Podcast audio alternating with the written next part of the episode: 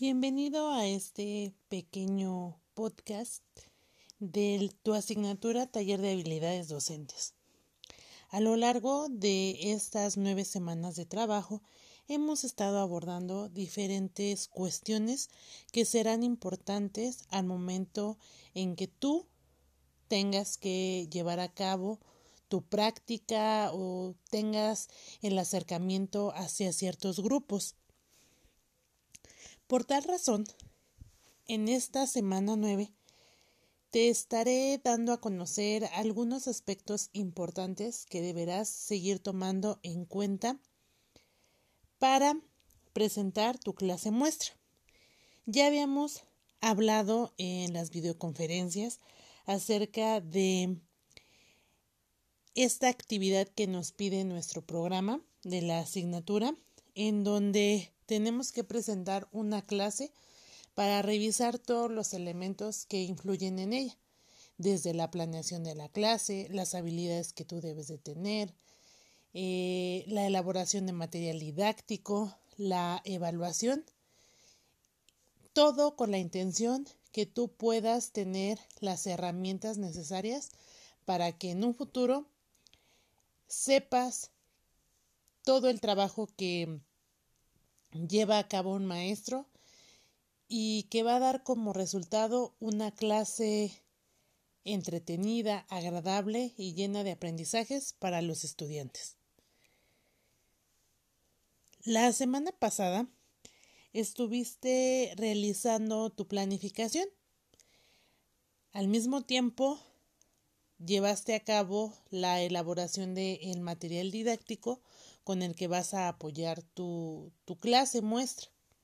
Es muy importante que entendamos que para que las clases sean entretenidas, llamativas para nuestros estudiantes, tenemos que utilizar materiales que sean agradables a ellos pero no solamente los materiales, sino que tengan una lógica con lo que tú planeas en tus clases y que tanto las actividades planificadas como los materiales contribuyan a que los estudiantes estén entretenidos en tu clase, estén motivados y sobre todo que puedan lograr los aprendizajes esperados o los aprendizajes que tú hayas formulado dependiendo del tema elegido. No es una situación difícil ni conflictiva, quizás en un inicio te puede causar duda o cierta incertidumbre al no saber qué hacer. Sin embargo, a partir de las observaciones realizadas en tu planificación y las observaciones de tu material didáctico, podremos establecer aquellos aspectos en los que tienes que mejorar y con mi ayuda buscaremos eh, esa mediación para no imponer. El trabajo de mi parte hacia ti es mediar, decir que está bien, que está mal, para que tú puedas desarrollar las habilidades y darte cuenta que el proceso de práctica frente a grupo mm, te va a nutrir y te va a ayudar bastante para que vayas desarrollando esas habilidades. Esa es la finalidad de esta asignatura, taller de habilidades docentes, ir desarrollando todo aquello que tú necesitas para poder dar una clase. Bueno, con esto eh, estaríamos abordando la primera parte de este podcast. Vamos a un pequeño corte, regresamos.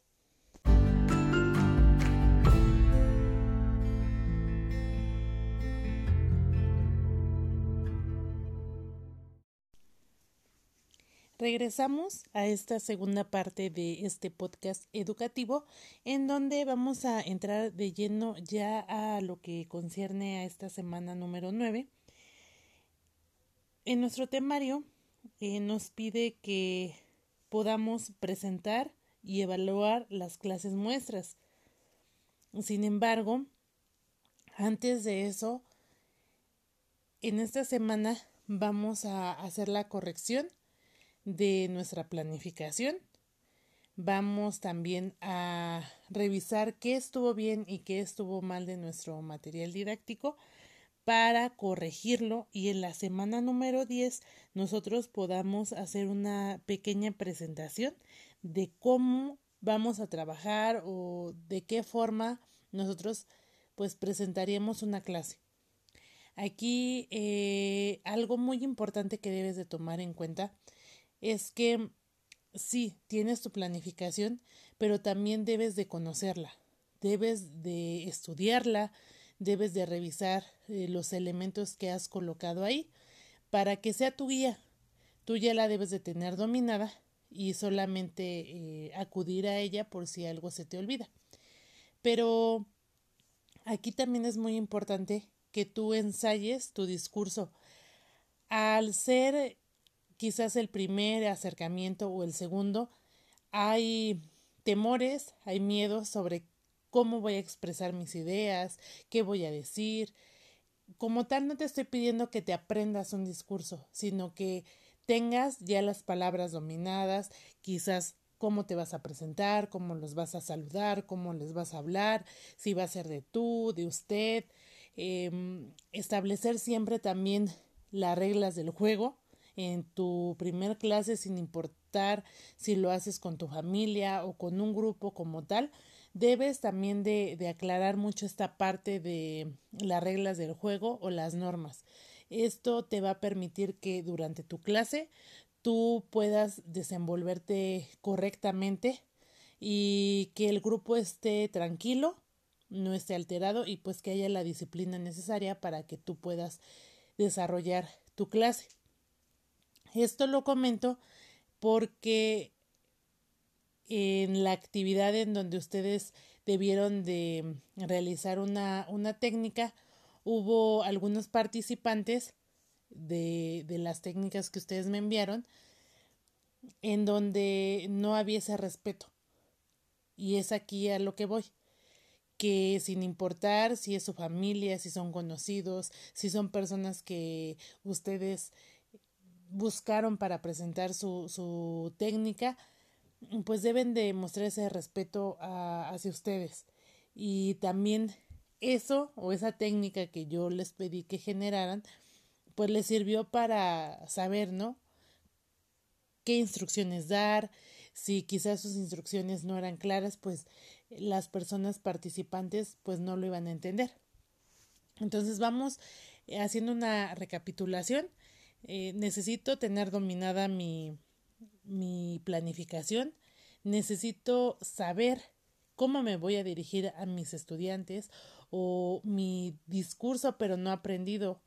También eh, mucha de la cuestión en las clases es que vas improvisando, pero improvisas porque ya tienes un referente de qué es lo que vas a hacer. Les digo, no llegas con algo ya aprendido, sino a medida que van pasando los años o vas eh, eh, estando en servicio, pues vas dominando muchas cosas. Y para ustedes, al ser las primeras prácticas o los primeros acercamientos hacia el trabajo en el aula, pues puede ser un poquito complicado, pero por eso les pido que más o menos vayan viendo de qué forma van a, van a hablar. La tercera parte de la que hablábamos son las reglas del juego o las normas que ustedes tienen que delimitar con su grupo. Yo les había comentado que dependiendo de cómo vayamos viendo el funcionamiento y la respuesta de ustedes es como vamos a ir determinando con qué personas vamos a presentar nuestra clase. Pero sí tener en cuenta dar a conocer las normas bajo las cuales se va a regir nuestro trabajo. Y considero que estos elementos a ustedes les pueden ayudar bastante al momento de llevar a cabo su clase muestra. Vamos a otro pequeño corte y regresamos con la tercera parte de este podcast.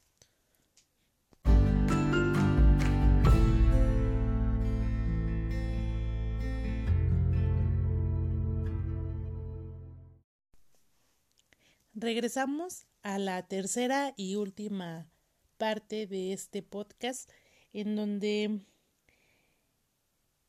hemos estado desarrollando ciertas ideas importantes al momento de estar frente a grupo.